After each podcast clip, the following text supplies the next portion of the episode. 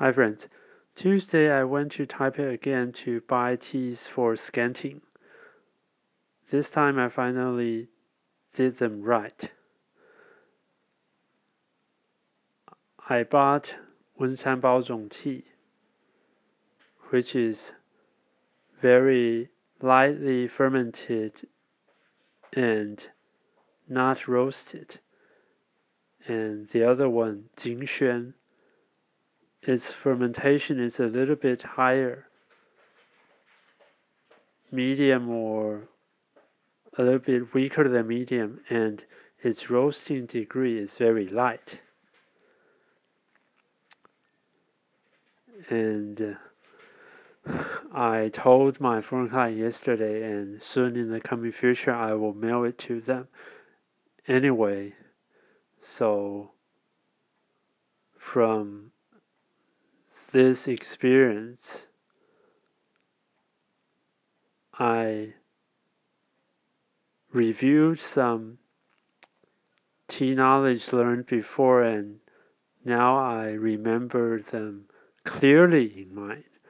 So, about the condition of tea, and of course, something new learned recently, which is scenting tea.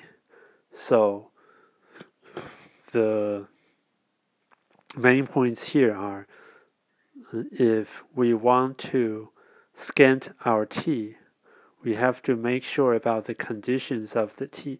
One is its fermentation, and the other is its roasting degree. Both must be low or none, otherwise, like uh, black tea, no matter how hard you try scenting it, it just won't get enough flavor onto it because it's completely fermented. And the other one, uh, teas with medium or high roasting degrees, like Dongding Wulong tea or Tie Guanyin. Well, uh, because of roasting, its condition of the leaves probably changed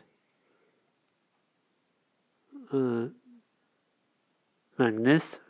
magnificently and probably also have some mm, chemical changes. And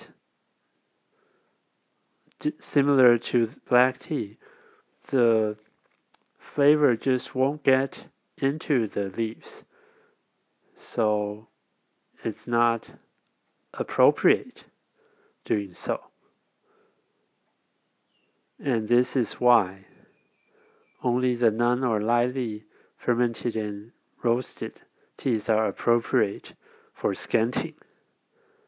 But anyway, those are uh, customized tea because only some Taiwanese like this.